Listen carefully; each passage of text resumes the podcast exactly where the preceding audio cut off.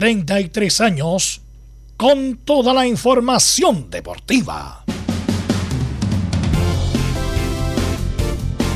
Vivimos el deporte con la pasión de los que saben.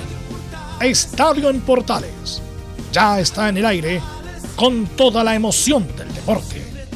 Comentarios: Carlos Alberto Bravo, Velos Bravo, Leonardo Mora, Camilo Vicencio, René de la Rosa y Giovanni Castiglione. Reporteros: Luis Felipe Castañeda, Nicolás Gatica, Felipe Holguín, Laurencio Valderrama, Juan Pedro Hidalgo, Rodrigo Jara, Rodrigo Vergara y Alfonso Zúñiga. Producción: Laurencio Valderrama y Nicolás Gatica. Edición: Leonardo Mora. Dirección: Carlos Alberto Bravo. Estadio en Portales es una presentación de Ahumada Comercial y Compañía Limitada. Expertos en termolaminados decorativos de alta presión. Hola, hola, ¿qué tal? Buenas tardes. ¿Cómo les va? Bienvenido a la edición de hoy día 15 de noviembre del 2021. En partido decisivo, hoy la U versus Higgins de Rancagua. Será transmisión de estadio en Portales, directo en directo desde Valparaíso. Gana Católica, empata Colo Colo en Curicó con polémica y están igualados.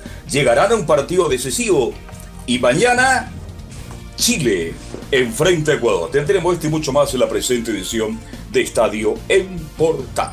Saludamos de inmediato a quien nos va a entregar toda la información de lo que está pasando con Chile, a don Laurencio Valderrama. Laurencio, ¿cómo estás? Buenas tardes.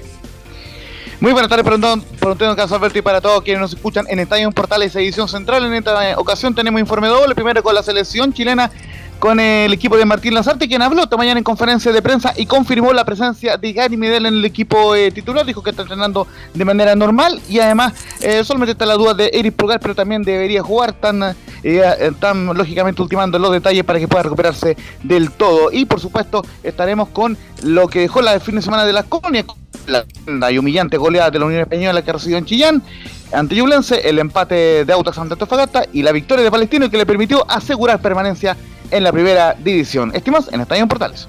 Y todo lo referente a Colo Colo, que ahora empata el primer lugar de la tabla de posiciones con Nicolás Cática. Nicolás, buenas tardes. Buenas tardes a todas las sintonías de Estadio en Portales. Claro, Colo Colo están preocupados, sobre todo por parte del técnico Gustavo Quinteros, por el bajón, sobre todo físico. Eso le da eh, un poco la, responsabilidad a los físicos. Y de hecho, entre la pregunta de Estadio en Portales, dice justamente que van a hacer una especie de pretemporada, de mini pretemporada, porque justamente eso es lo que le estaba afectando en el partido ante Melipilla y frente al conjunto de Curicó. Perfecto, gracias. Vamos con Felipe Holguín que nos cuenta todo cómo se prepara la U para un rato más enfrentar a O'Higgins de Rancagua en Valparaíso. Muy buenas tardes, don Carlos Alberto. Gusto en saludarlo a usted y a todos los oyentes de Estadio Portales que nos escuchan a esta hora de la tarde. Por supuesto, la Universidad de Chile ya está obligada a ganar hoy ante O'Higgins de Rancagua para poder salir de esta zona de promoción que lo mantiene por ahora solamente. Además, tendremos declaraciones del técnico eh, Relojito Romero, quien habló también en, en la conferencia de prensa. Esto y mucho más en Estadio Portales. Perfecto, muchas gracias. Y nos cuenta todo y más de la católica Belén Hernández. Hola, hola, buenas tardes. Muy buenas tardes, don Carlos Alberto, y a todos los que nos escuchan a esta hora en Estadio Portales. Eh, bueno, la Universidad Católica eh, ahora ya eh, retomando los entrenamientos, donde, bueno, post partido triunfo en un duelo difícil por lo que aconteció previamente a este partido ante Deportes La Serena y vamos a tener las explicaciones eh, de Tati Buljubasic y de Cristian Paulucci. Esto y más en Estadio Portales. Perfecto, muchas gracias. Y tendremos un informe también de Curicó, de todo lo que pasó. Hay polémica, así que el informe será de Rodrigo Jara desde Curicó.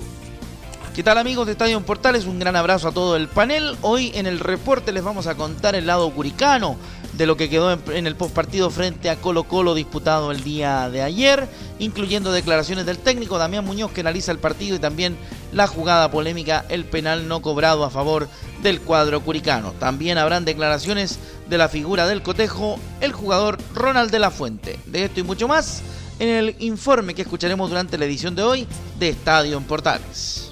Vamos con nuestros estelares. Saludamos de inmediato a Camilo Marcelo Vicencio Santelice. ¿Qué tal? Buenas tardes. Muy buenas tardes, Carlos, para usted y para todos los auditores de Estadio en Portales. Así es, con, con bastante información para esta, para esta jornada de. Después de esta fecha, la previa de la selección, hay harto para comentar. Bien, y tendremos por ahí ya al profesor René de la Rosa. No, es que hay una cuestión importante el día de hoy porque lo tenemos en el estudio. Después de un esfuerzo técnico y humano, hablamos con hablamos con muchas bebidas gaseosas para traerlo y está acá. Está en Chile, está en Chile y está en nuestros estudios después de mucho tiempo. Don René de la Rosa, en los nuevos estudios de Portales Digital. ¿Cómo está René? Muy buenas tardes. Hola Belu, hola Don Carlos. Un saludo a todos los clientes de Estadio Portales y a todo el equipo. Eh, sí, muy agradable acá el estudio. Eh, tengo, tuve la oportunidad hoy día de conocerlo. Eh, un esfuerzo magnífico de todos los partes técnicos, de la parte económica. Así que muy contento de estar acá. Perfecto, muchas gracias René Larro. ¿Y te tenemos a Giovanni Castiglione No, hoy día no, hoy día, hoy día, está con la calle. No, eh, no, no, no. Ahora esperando el almuerzo. Tuve, claro, tuve que trabajar hoy día, así que no estamos con Giovanni. Así que vamos de inmediato porque los lunes. Porque tema hay mucho, vamos de inmediato con los titulares que lee Nicolás Gatica. Claro, justamente como lo adelantó Carlos al comienzo del programa, ya hay dos punteros, Colo Colo y Lucé, ambos con 62 puntos. Y todo parece indicar que de no pasar nada extraordinario, el campeón 2021 se definirá en un partido de desempate. Además de lucha por el título está la opción de ser el Chile 3 para Libertadores 2022 que por ahora es para Audax Italiano. El cuadro itálico tiene 52 puntos pero está solo uno de Calera que tiene 51. Recordemos que además por ser finalista de Copa Chile, Everton toma el cupo de Colo Colo como Chile 4 para el certamen continental.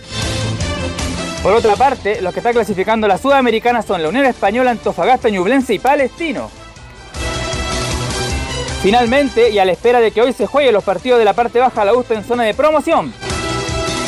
Y Huachipato y Wander están en zona de ascenso directo y de hecho recordemos que Wander ya descendió la semana pasada. Ahora vamos a la primera donde Coquimbo logró después de solo un año volver a la división de honor del fútbol chileno. A zona de liguilla para buscar el segundo cupo están Puerto Montt, Copiapó, Temuco y Santiago Morning. En Chilenos por el Mundo, pese a que está en una fecha FIFA, igual los jugadores nacionales han tenido actividad sobre todo en Brasil. Por ejemplo, Palmeiras cayó como visita 2-1 ante Fluminense, donde Benjamín Kusevich jugó los 90 minutos. Mientras Internacional de Porto Alegre del ex seleccionado chileno Carlos Palacio jugó 77 minutos el chileno en la derrota 2-1 del Inter ante el Atlético Paranaense. Mañana, como ya sabemos, bien juega una nueva fecha clasificatoria en Sudamérica, pero en Europa hubo varias selecciones clasificadas. Del viejo continente ya están Serbia, España, Francia, Bélgica, Dinamarca, Croacia y Alemania. Por supuesto, además de Brasil, que ya clasificó por Sudamérica el jueves pasado. No más solo con noticias del tenis, donde Cristian Garín sigue siendo el mejor chileno en el puesto 18 del ranking ATP. También está la WTA Final que se están disputando en Guadalajara, México, donde la chilena Guarachi y la estadounidense Krausik buscarán este lunes avanzar a la final del torneo. Mejor dicho, a las semifinales para llegar a esa instancia deben vencer este lunes a las vigentes campeonas olímpicas, las checas Bárbara Krajcikova y Katerina Siniakova. Y cerramos finalmente con la natación porque Crystal Kovrich volvió a clasificar un mundial, será su décima cita justamente mundialista para Crystal. Esto y más en Estadio en Portales. En Estadio en Portales revisamos las polémicas de la semana junto al ex juez FIFA, René de la Rosa. Saludamos también a Emilio Freisa, obviamente, que nos pone, está a cargo de la puesta en el aire, así que un saludo para don Emilio. Bueno, René, vamos inmediatamente, como dicen los argentinos, vamos a los bifes, directo a los bifes, donde las papas queman. Pregunta general, ¿qué le pasa a Roberto Tobar, por favor? Vamos a ir con el partido, por supuesto, del partido entre Colo Colo y Curicó, Curicó Colo Colo. ¿Qué le pasa en general a Roberto Tobar que en menos de dos semanas se ha mandado todos los errores que nos ha mandado en su carrera, René? Bueno, es una etapa en la cual eh, ningún árbitro yo creo que quiere vivir. Eh, lo comentábamos fuera de micrófono que después de tanto eh, eh lo alabaron tanto elogio, tanto elogio. de parte de, de Castrilli, parece que lo quemó, como se puede decir pero yo creo que va más allá de eso, de, que alguien hable muy bien de, uno. Eh, yo creo que algo le pasa a Roberto en el sentido personal. Yo creo que no va por el asunto del arbitraje, yo creo que por algo en, lo personal, yo creo que... Pero, pero, pero una cuestión de apreciación, ¿cómo? Una, una cuestión... Por ejemplo, desde el famoso partido con la Católica, Con Wander. con Wander, donde expulsa mal a, o le ponen la, el expulso, le ponen la segunda Le pone amarilla a la San segunda Pedro. Le ponen la segunda amarilla a San Pedro y de ahí vino para abajo, bueno. Eh, Y lo defendieron, ¿no? la- el señor Juan Tagli hizo todos los, los reclamos posibles, fueron, le quitaron la amarilla, eximieron de sanción a San Pedri. Lo de Neymar, impresenta- No, en otro impresentable. momento, Tobar le pone la roja, tiritó, le tiritó la pera. Y ayer, bueno, después vamos a analizar, pero lo de ayer también es impresentable para un árbitro como Roberto Tobar. Claro, ¿no? Y, y recordemos, y, a ver, hace cuánto tiempo que va eh, ven- puro eh, elogio hacia Roberto. Y lamentablemente estas dos semanas, como bien lo dices tú, eh, ha cometido errores los cuales no eran de él. No son de Eh, Claro, involuntarios. Para su categoría. Involuntarios, porque son, Mm. yo creo que son involuntarios, pero yo creo que algo está Y tú, pasando por bueno, la tú, de él. bueno, tú fuiste árbitro profesional hasta el día de hoy, arbitra bien y mal, más, no, bien y bien. Eh, ¿qué, qué le pasa? Igual que los jugadores que tienen sus rachas, Claro, sus rachas malas, buenas, ¿no? malas, Es que se obnubilan al cobrar, no sé, Es así, es así. errores de apreciación. No siempre uno puede estar top, top, así, siempre bien, bien, bien, bien, bien. No porque son etapas, en realidad son momentos. Lo difícil es salir de ese momento y volver a tu nivel. Yo creo que. Eh, y Roberto no le va a costar mucho si a- eh, al, al final son cosas de apreciación, a cosas de decisiones, porque perfectamente, como vamos a hablar de la jugada siguiente, se puede eh, apoyar con eh, la parte tecnológica en el sentido del eh, pero no no querido no, no yo sé no sé qué le pasa a Roberto pero yo tengo la fe que él va a remontar y, y- y es el número uno yo creo que él como nadie quiere Se está estar jugando el un Mundial, po. Se está jugando el Mundial. tú, y yo creo que no hay ningún árbitro mejor que él calificado pero, internacionalmente pero ahora como- con, nu- con nubes. Sí, pero Claro. yo creo que va como todo, como Mm. bien lo dices tú, eh, como cualquier jugador, siempre el goleador no va a hacer siempre todos los goles, todas las fechas, pero en el arbitraje se ve más raro, es, es más, es más eh, raro en el sentido de que, que falle en unas decisiones tan fáciles que son tan públicas y que esté pasando por encima. Es diferente dejar jugar en una en un, en un en dar ventaja cuando hay una patada entre medio es, de- es difícil, pero en esta jugada de apreciación, que la cual todos nos damos cuenta que, que efectivamente debería haber sido una sanción o expulsión o un penal o no penal, y algo está pasando por la cabeza de Roberto que yo quiero que salga un- luego de esa nube. Bueno, vamos con la jugada, René. Eh, yo no vi el partido, la verdad, estaba en otro, en otra, en otro, en otro compromiso, pero vi inmediatamente la imagen en el Twitter, la vi un segundo, me pareció penal grosero, porque incluso en otros momentos, por ejemplo, me recuerdo un penal de Andía en Antofagasta, con Antofagasta en Rancagua, que también lo, lo toma, penal, el árbitro ni siquiera dudó, cobra penal. Lo vi en el Twitter, en la imagen en el Twitter, penalazo, penalazo grosero. Entonces le pregunto, René, primero, si te pareció penal y qué le pasó a Tobar en no cobrarlo. Yo pienso que, bueno, para mí fue penal. Fue penal por la imagen de televisión. En la primera jugada, se- en, en jugada normal, se puede ver que hay un, un- un agarrón que no deja desplazarse al, jugador eh, rival. Pero lo que engaña yo creo a Roberto, porque Roberto está bien ubicado, la mano derecha en la cual eh, Roberto la ve abierta, que no hay ningún contacto con el jugador. Pero la mano izquierda, la que no se ve, la que no, no ve Roberto por la, por la, porque lo tapa a los jugadores, esa es la mano que culpa y que no, le, no dejaba salir del jugador. Ya, el punto es ya, no lo vio Tobar. ¿Y para qué está el bar? Recibió señales. Te- le recuerdo a la gente y le recuerdo a todos a, a todos los que escuchan el Estadio Portales que el VAR no está para, para decir eh, ven a ver la jugada. Lo invita a Roberto a ver ¿Y por qué no lo invitó? Lo, lo han invitado, pero Roberto a lo mejor lo- no, no decidió porque se ve que hay, una, hay una- un diálogo, se ve que está esperando alguna jugada. No, pero discúlpame, es que, pero- es que ahí estaba el problema de Roberto. Ahí está el problema Está bien, Roberto. pero no, pero eso fue una jugada con la imagen ahí grosera, por Sí. viejo. Oye, Roberto, acércate a ver la imagen. Te invito a Y verlo. cerciórate por ti mismo que es Que- penal, viejo. Es que eso, Eso- no puede decir el VAR. No puede decir No, el cer- no, cerciórate, acércate tú y Yo ve la imagen. una palabra, cerciórate que es penal. No, no, no, ya, bueno. VAR, no, cerciórate, acércate, Roberto, porque yo creo que hay una, una incidencia que no Hay viste. una falta a la cual de Acércate, por favor. Entonces, Y viejo. no lo hizo, no lo hizo. Y ahí está el error del Roberto. Y al igual también desde la otra jugada que no, no se ha apoyado la parte tecnológica, si eso es lo que pasa. Y no sé qué, on- qué, qué- qué se puede decir con Roberto, que, es raro en él. Yo creo que Cachilli va a tener que conversar más. Ahora, no sé cómo lo va a defender ahora, porque como tiene abogado en ese tema de, de no sé cómo lo va a defender ahora, pero... No, pero fue grosero, penal penal. a favor de- pero de insisto, el misma jugada me acuerdo perfecto. Andía, Sí, el partido con Antofagasta. el- y va a ver el Varpo, Sí, el árbitro. Es que esas decisiones, eso, eso es la parte que la que no se entiende que por si hay habiendo tecnología, gente que viaja con él, viaja que tiene de su confianza, no se apoya en ello. Y eso es lo- yo creo que es lo que está pasando con Roberto. ¿Alguna pregunta, muchachos? No, no, que es un error garrafal. El penal de Rojas lo toma, lo toma y lo suelta A en Fricks. el suelo. A Sí. Fricks. Entonces, un tremendo penal. Además, mi estimado René de la Rosa, Curicó hace ese gol. ¿Y de qué estaríamos hablando en este minuto? Que Católica es puntero del campeonato y que si gana los dos partidos es campeón. Entonces, la jugada amerita conversarla como lo estamos haciendo en el día de hoy. Carlos, y además Curicó también parece súper importante porque con eso también está en la parte de Escapaba, abajo. Sí, escapaba un poco escapaba. del- de la Claro. zona de peligro.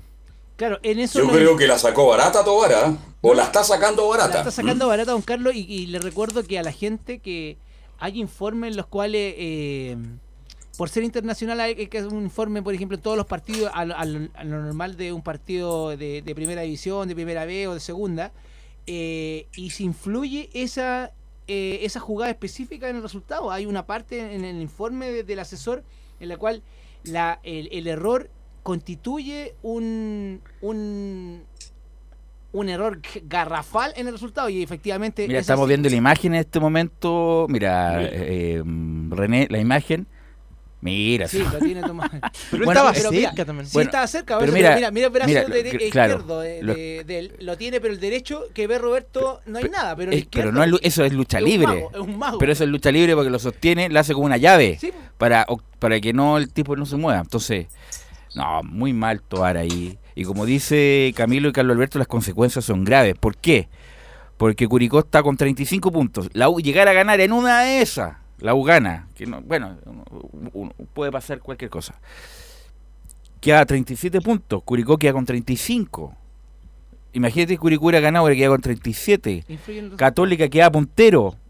Depende de ese mismo, hubiera salido campeón, lo más probable. Entonces, bueno, obviamente que siempre se cometen errores, pero una cosa son errores y otra cosa son errores groseros, como este. Sobre todo que ahora está la tecnología, porque antes no, no estaba, pero ahora se puede, y que sobre todo en una jugada tan evidente, se puede utilizar en este caso. Y de hecho, eh, Camilo, eh, él si se hubiese apoyado con el VAR, le muestran diferentes tipos de cámaras, diferentes tipos de ángulos. Él- esa, esa, ese- esa jugada es la que siempre ha salvado muchos árbitros de, de esa que es la que está detrás del arco. Esa es la que eh, ha acusado todas las jugadas las cuales uno eh, enfoca de frente la jugada, pero la, la- oculta como la, el ángulo adverso, eso es la que ha salvado y, y no se apoyó Roberto y ahí yo creo que cometió un grave error y, y ahora va a ser bastante polémica para Castrilli y ahora cómo lo va a defender. Así es. Eh, se me activó la...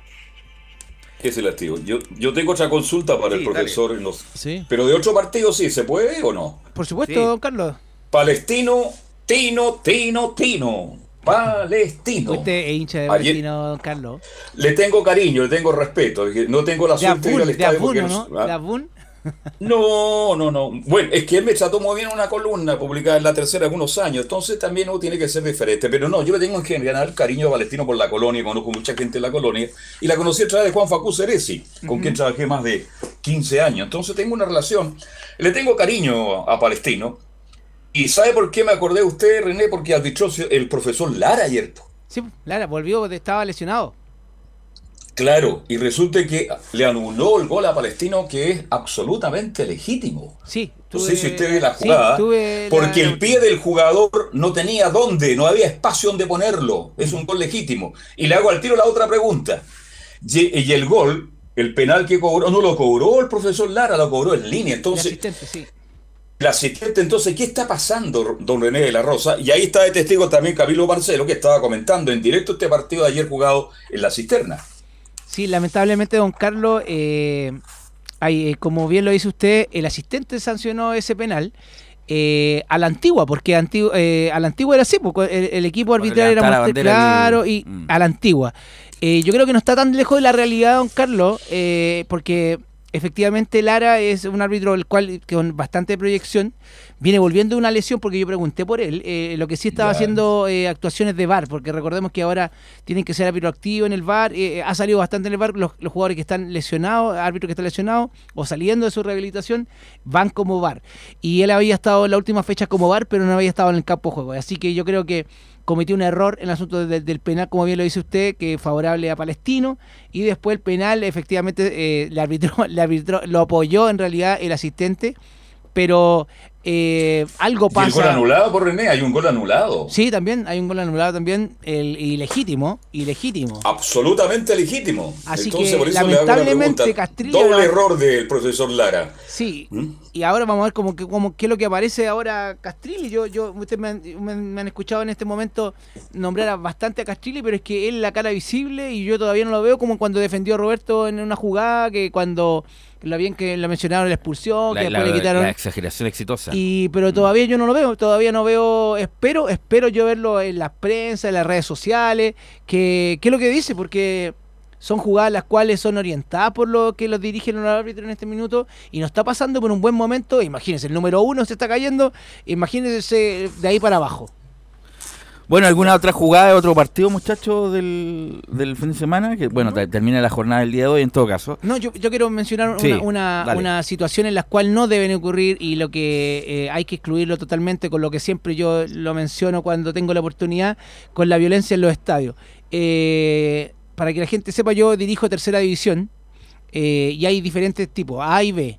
En este caso, en un partido, en un encuentro de Mejillones, en Mejillones con Lota Schwager, eh, hubo lamentablemente incidente, eh, no fueron agredidos en este caso los árbitros como eh, fue en Linares también, que eh, con hace unas fechas pasadas que se están jugando ya las liguillas, todo el tema de, de los ascensos, los descensos, así que lo- lo- los ánimos no están muy, muy adecuados. Lo cual eh, yo estoy invitando, invitando a los dirigentes de, de- que me escuchan de los clubes de, de tercera A o tercera B, cualquier eh, a, la, seguridad con los jugadores, con la gente que está relacionada con el espectáculo y incluyo los árbitros, porque hubo agresiones, patadas voladoras, era una guerra campal en, en, lamentablemente en Mejillones, el partido fue suspendido, ahora ANFA está totalmente preocupado qué es lo que va a pasar con tercero porque ahora están eh, viene la liguilla la- ya que de, de ascenso y está bastante difícil, me ha tocado a mí salir a arbitrar a provincia debido a que no han cumplido con, lo- con los requisitos de los árbitros, a eso me refiero,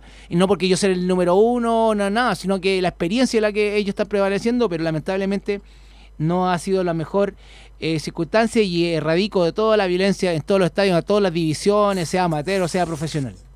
Bueno, lo que quisiera comentarte antes de ir al informe de la selección, René, hoy día hay un partido muy importante, eh, juega la U en Valparaíso con Wander, perdón, con O'Higgins, y arbitra Benjamín Alvarado. La gente no lo tiene idea de quién es. ¿Quién es Benjamín Alvarado? Sarabia. Benjamín Sarabia, perdón. Sarabia. eh, ¿Quién es? Bueno, Sarabia yo les voy a contar. Sarabia eh, es un árbitro el cual lleva dos años. Benjamín Sarabia, sí. Yo creo que nos lleva más de dos años en primera división.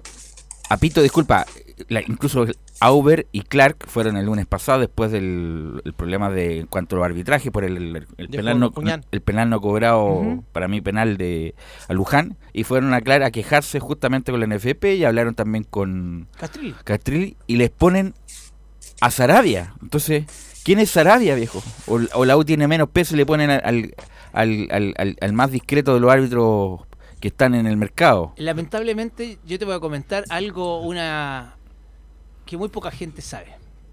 Como jefe nuevo, y voy a volver a decir como el décima vez, Castrili, eh, llega acá, tiene asesores los cuales no saben, están llegando a un equipo, es como tomar un equipo y sin saber qué jugador, quién juega en qué posición. Están haciendo las designaciones no al lote, porque igual hay gente antigua que lo orienta, pero no son las mejores decisiones. Y esta decisión yo creo que es un es una pos- posibilidad para Sarabia para ver qué es lo que pasa con él en realidad, pero yo creo que no está en la instancia. Pero, Pero está- es- no es la se instancia. están jugando cosas. Pero no va a poner a Tobar, no va a poner a Bascuñán tampoco. Bueno, pero el el que viene, pues, los, los que vienen después de ellos, ¿o no? Los, no sé, los Piero Massa, aunque son malos también. Eh, ya no están los Gamboa, lo- claro, o el, otro Gamboa, o... no puede quemar a Gilaver porque va nominado a FIFA, no puede quemar a Cabero porque también va nominado a FIFA. Bueno, Lara ya arbitró, eh, pero este es un tipo casi que la gente no conoce, no, tiene que idea no quién conoce. es. Esperemos que lo arbitre. Le voy, le voy a contar una, eh, que una eh, bastante forzado Sarabia porque él se cortó el tendón de Aquiles arbitrando. Chuta, ya. En un jugado en, en la cancha de Quillota, quiere salir, sale en, en- en velocidad y no puede correr, y como que se le queda el pie atrás. En imágenes de televisión eh, está eso. Y se recuperó, se recuperó y ahora está aplicando primera división y le ha ido bastante Entonces, bien. si la U llegara a perder hoy día, Ahí sí que eh, Cachirio de pescar no, imagínate, al tiro ¿en, una- en qué sentido? Fueron Clark, que no, no, no nunca ninguna actividad oficial, fue Clark y Auber a pedir, oye viejo, no, no quiero que me ayuden, pero tampoco que me perjudiquen por el arbitraje de Bascuñán y le ponen a este muchacho Sarabia. Entonces, bueno, Vamos a esperar que, que salga todo bien. Sí, hay, que- hay que apoyar a, a- a la gente que viene. que viene como, como usted empezó a, claro. a poquitito. eh, es que hay claro, que quemar etapa. Claro, hay que quemar. Hay que quemar sí, etapa porque el que sí. se, por ejemplo, se salta todo. Yo creo que no es la Bueno, los clubes forma. grandes, en todo caso, lo, lo han hecho ahora, lo han hecho siempre, eh, vetan eh, Árbitro. árbitros Sí, y no lo sí. arbitran nunca más. En Sí. Argentina pasa mucho en eso. Sí, sí. Que nunca, por ejemplo, a River, un tipo que cometió Bracena, por ejemplo, un, un árbitro que dirigió un partido entre Huracán y Vélez para el campeonato cuando estaba Capa, nunca más dirigió ¿Y tú Huracán. estás de acuerdo con esa beta, con vetar al árbitro? Es que fue tan doloroso la final esa, porque Huracán desde el 73 que no era campeón, tuvo así de ser campeón y se comete un grave error. eh, nunca más dirigió Huracán. Y hasta el día de hoy se le recuerda por eso. No, yo no estoy de acuerdo. Yo no estoy de acuerdo. A menos que se pruebe que hay una Claro, que anima- hay- animadversión, alguna cuestión, eh, diría yo, negra. Voluntaria, claro, negra. de por- Pero bueno, eh, así que vamos a estar muy atentos porque, y desafortunadamente, mañana juega Chile, René. Sí. Y no estamos hablando de Chile, estamos hablando del campeonato que está muy entretenido, independiente que sea bueno, malo, el nivel bueno, malo. Es que- es que te- Sí. Perdón, Velo, que este partido es muy importante. Yo anduve ahora haciendo una serie de trámites relacionados con salud y la gente estaba más hablando del partido la U que de la selección chilena. Entonces, cuando.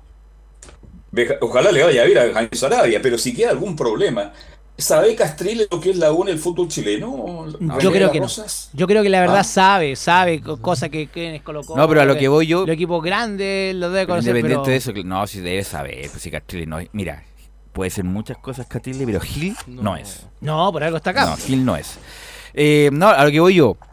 La selección juega mañana, deberíamos estar hablando de la selección siempre, pero como el campeonato está entretenido, estamos a dos fechas, eh, se juega el fin de semana, no, porque el fin de semana no se juega. El siguiente. este- Claro, el, si- el siguiente, entonces en tres semanas más se termina el campeonato, se termina el campeonato y estamos hablando de esto y mañana juega Chile. Entonces, bueno, para que nos actualice del momento de Chile, qué mejor que conectar con Laurencio Valderrama para que nos informe de lo que habló Lazarte, de las altas, de las bajas, Laurencio Valderrama. Sí, justamente este, este lunes iremos con un informe un poco más breve sobre la selección chilena, irá más ampliado el día martes en Estadio Portales, pero de, de inmediato para que lo comente René de la Rosa y lo saludo por supuesto, un gran abrazo eh, para ti René y aprovecho tu Muchas presencia para preguntarte sobre el arbitraje. Eh, Fernando Rapalini, quien fue el juez Argentino. argentino que dirigió el, el Eurocopa, justamente eh, será el juez central, eh, los asistentes Juan Velati y Diego Bonfa, el cuarto árbitro Jerry Vargas de Bolivia y, y en y en el bar estarán Mauro Vigliano de, de la Argentina y John Ospina eh, de Colombia. Eh, ¿Qué te parece el arbitraje de Fernando Rapalini para Chile-Ecuador? Sí, es un árbitro el cual ya tiene su experiencia, eh, es de 2015, eh, árbitro FIFA argentino, eh, pero eh, la verdad eh, ha actuado muy poco en, en lo que es eliminatoria, me parece, ¿o no? Eh, según las estadísticas que estuve viendo yo antes Pero de... está dentro de los pero 3-4 está que ar- del- de, Argentina que arbitran siempre. En, en Mm. eliminatoria. Así que yo creo que, bueno, ahí están peleando más, pues, están peleando más oportunidades para ir a- al mundial, así que yo creo que va a tener que ser un Pitana árbitro todavía está en edad todavía. Eh, no, pero Pitana no. No, Pitana no está en el. en el Porque ranking Pitana igual le ha arbitrado eliminatoria. Sí, pero no, no sé si está pa- como para Ah, ir al el mundial. tiro, te digo el tiro. Así que esperemos que el árbitro argentino, bueno, es un arbitraje el cual eh, todos conocemos como solo árbitro argentino, deja jugar bastante, eh, predomina Claro, más la tiene 46 personalidad. años ya Sí, Pitana. ¿Pero y por qué arbitra todavía eliminatoria? Porque te- él tiene, por haber arbitrado una final, del tiene, mundial, tiene, como aforo. Ya, el tema, porque ya a los ahí- 45... Sí, pero ahora con el VAR ha subido la edad.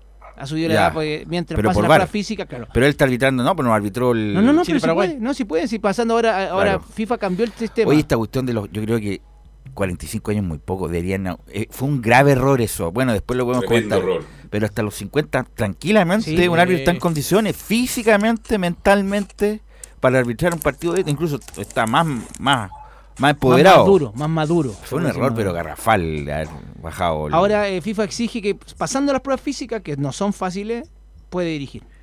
Laurencio. Ahora sí, muchachos, eh, haremos un breve repaso de lo que pasó el fin de semana, justamente para eh, indagar en un par de declaraciones de Martín Lazarte, eh, que dio conferencia hoy día a la una de la tarde. Eh, lo primero que ya volvió a los entrenamientos el día sábado, Mauricio el Guaso Isla eh, tuvo un PCR de, de, salida, como se le conoce, recordemos que cumplió siete días de cuarentena eh, obligatoria, así que por lo menos volvió en normal al entrenamiento y con mucha sonrisa, por supuesto, rematando la portería. ¿Cómo está Mauricio Isla de ánimo, Laurencio? No, se, se, se, se le ve bien, eh, justamente. Por todo lo que se ha sabido. sé que no es casualidad esta pregunta mm. por su vida personal recordemos que está separado y que su señora, eh, señora. digamos, eh, su ex señora está rehaciendo su vida. Pero bueno, claro. justamente por lo menos en cuanto a lo, a, a lo, que nos concierne, que el Guaso Isla se le vio bastante bien, bastante eh, animado.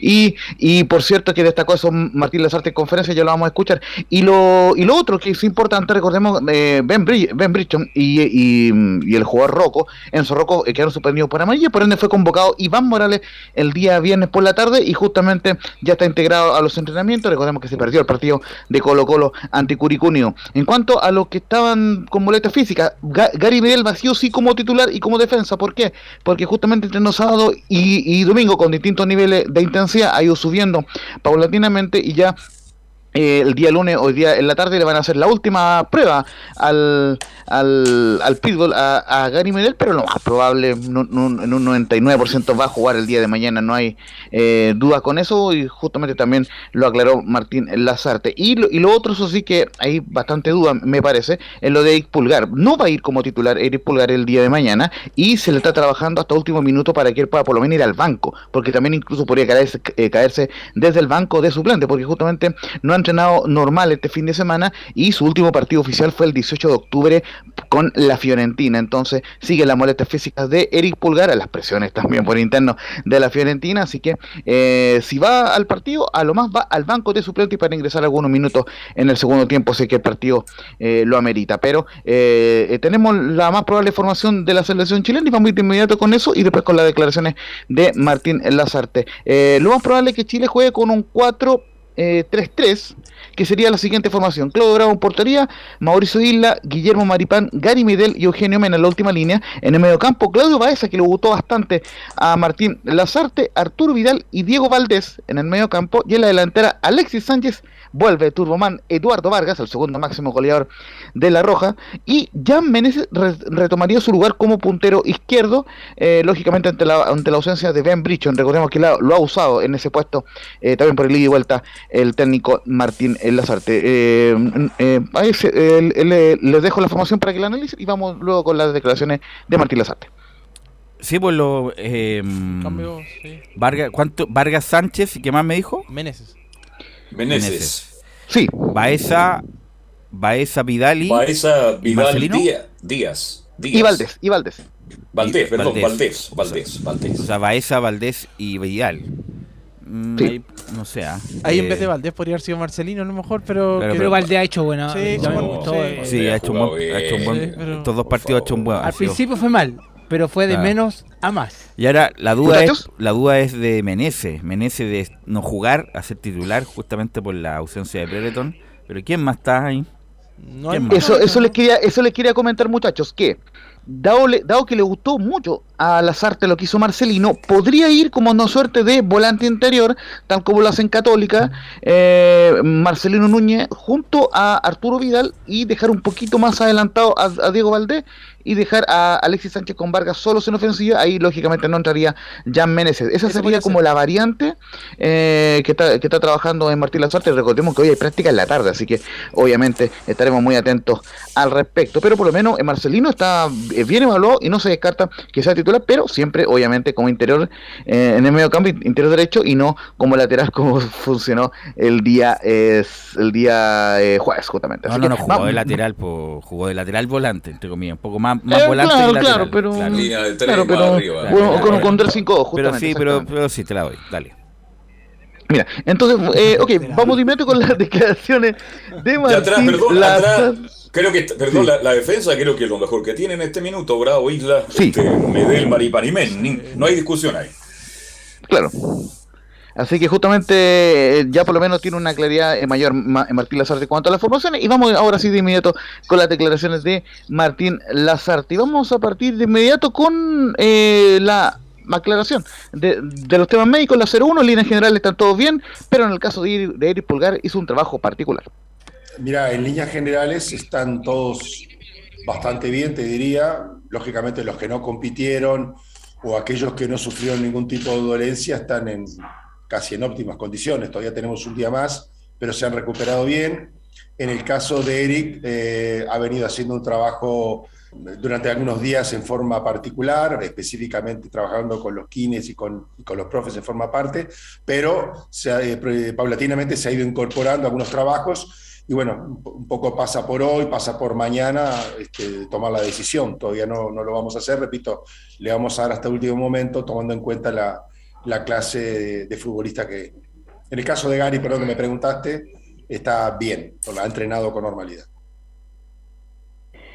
La segunda que vamos a escuchar, porque eh, en honor al tiempo, la segunda habla justamente del respaldo absoluto para Mauricio Isla y dice que, que perderlo fue preocupante en, en, en, el partido ante Paraguay, pero me sentí orgulloso de él porque fue muy responsable con sus compañeros. Primero que nada, eh, perder a Mauricio frente a cualquier alternativa siempre es una situación este, preocupante, como puede ser la de perder cualquier futbolista. O sea, ese es un aspecto que lógicamente para cualquier entrenador siempre es significativo. Ese es un aspecto.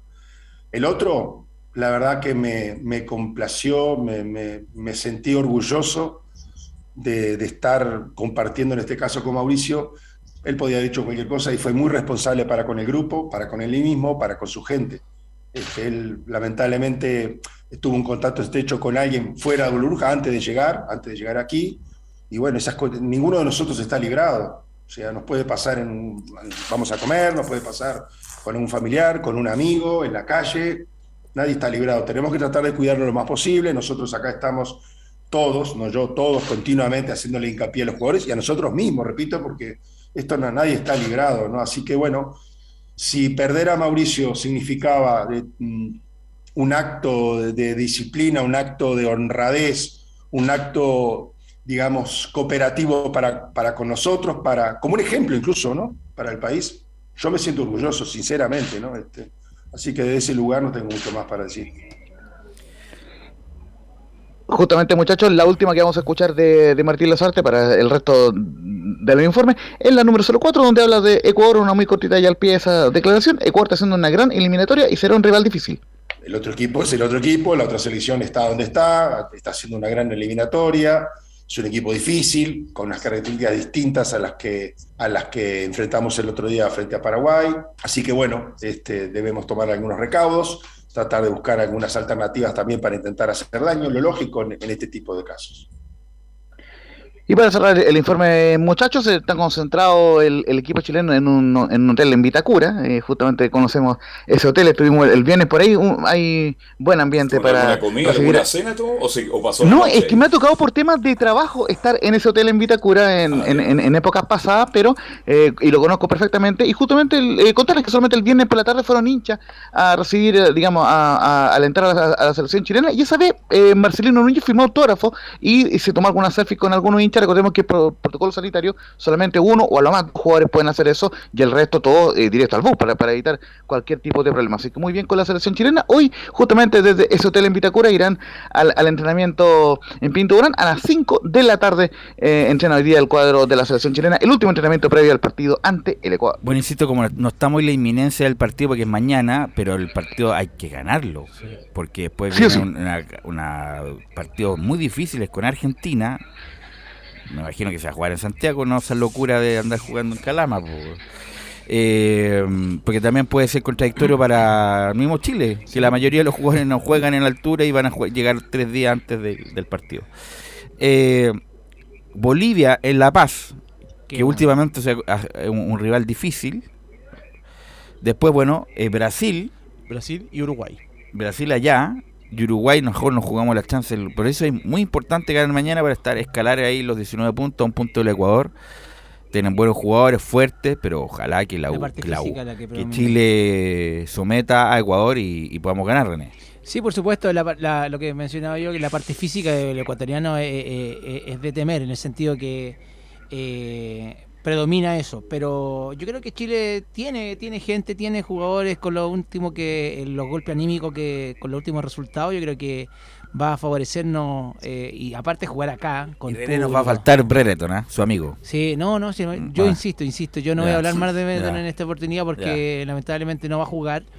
Pero eh, yo creo que con los que van a reemplazar, eh, Vargas tiene que, que explotar alguna vez. Es como Messi en la selección. No, no- a veces explota, a veces no. Es Pero- lo que estoy esperando bien, pero. Vargas ahora, es el segundo máximo Sí. goleador en la historia, muchachos, de la selección chilena. No me imagines. Ahora, esperemos que siga, que siga así. Eso es lo que No, quiero pero yo. Hace un juego importante, que la aguanta. De 8-8 este la aguantó, le hicieron mucho foul en el momento que Paraguay se venía, Sí. no, fue, fue importante. Así que una baja importante, Menezes tiene otro tipo de Ya ha juego. resultado la línea de cuatro atrás a las artes. ¿ah? Jugó línea 3 con Paraguay, ahora va a jugar con línea línea 4, cuatro. porque los laterales me imagino que van a pasar más. Y, ah, Isla y, y Mena, que hizo un gran partido, así que bueno. ¿Me repite la formación para cerrar, eh, Laurencio? Sí, la más probable formación de Chile con Claudio Bravo en la portería, Mauricio Isla, Guillermo Maripán, Gary Medel y Eugenio Mena en la defensa. En el mediocampo, Claudio Baeza, Arturo Vidal y Diego Valdés. Y en la delantera, Alexis Sánchez, Eduardo Vargas y Jan Meneses, muchachos. Y, no- y volvemos un ratito más con las colonias. Ok, vamos a la pausa, muchachos. Despido a René. Tengo, que- tengo que despedir a René ¿Se ya, va? que se va así. Pero- solamente eran pero por 45 favor. minutos. 45 minutos ya estamos pasados. Está su guardaespaldas acá afuera y me dijo Con no, un, minuto más y bajamos con René, así que gracias René por, abrazo, Perdón, René. hasta- por participar. Antes que se vaya René Bell, una consulta. La seguridad en la tercera A y la tercera B da para estar tranquilo, René, porque yo las imágenes y son realmente increíbles. Don Carlos, Por eso le en- pregunto. Sí, eh, tuve la oportunidad de hablar con Claudio Fuensalida, el que nos dirige a nosotros en tercera división. Y ayer, a última hora, créame, tipo 12 de la noche, estaba reunido tercera división esperando los informes de los árbitros para a ver la seguridad en los estadios y qué es lo que se va a seguir, porque recordemos que hay un partido suspendido y hay una, elimina- una liguilla la cual del ascenso, así que es muy importante para ellos. Bien, estaba preocupado por usted. Si hay seguridad, siga arbitrándonos. Sí, y aparte con mi guardia de espalda, así Claro, que voy así con no- él. no hay así problema. Gracias René, muy amable por participar. Vamos a la pausa, Emilio, y volvemos con la U.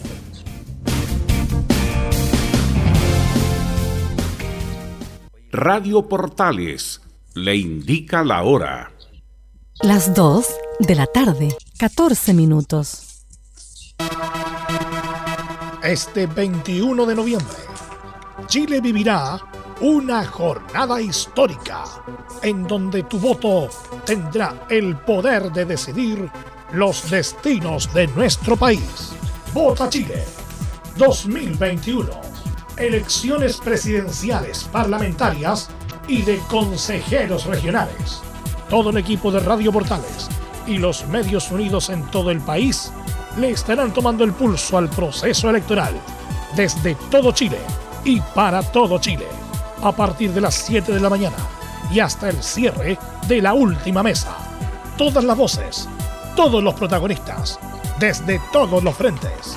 Hoy más que nunca, vota bien, vota informado, porque a la hora de votar, opciones hay muchas, pero solo una para contarte todo lo que ocurra. Vota Chile 2021. Elecciones presidenciales, parlamentarias y de consejeros regionales. Cobertura especial este 21 de noviembre desde las 7 de la mañana por todas las plataformas de Radio Portales y la red de medios unidos a lo largo del país. La primera de Chile, uniendo al país de norte a sur y generando opinión.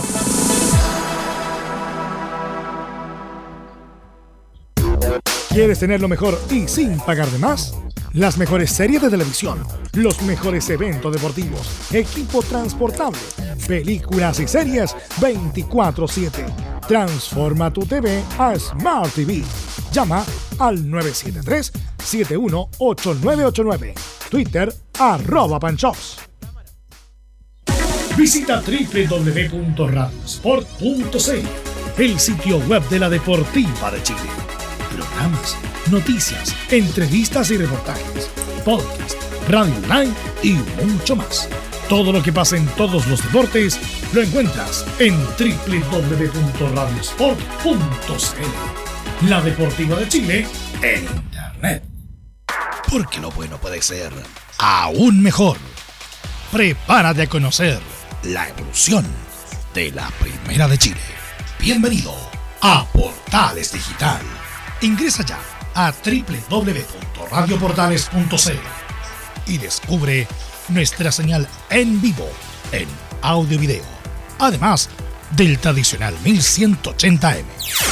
Mantente al día con las últimas informaciones de Chile y el mundo e interactúa con nosotros a través de nuestras redes sociales en Facebook, Twitter e Instagram.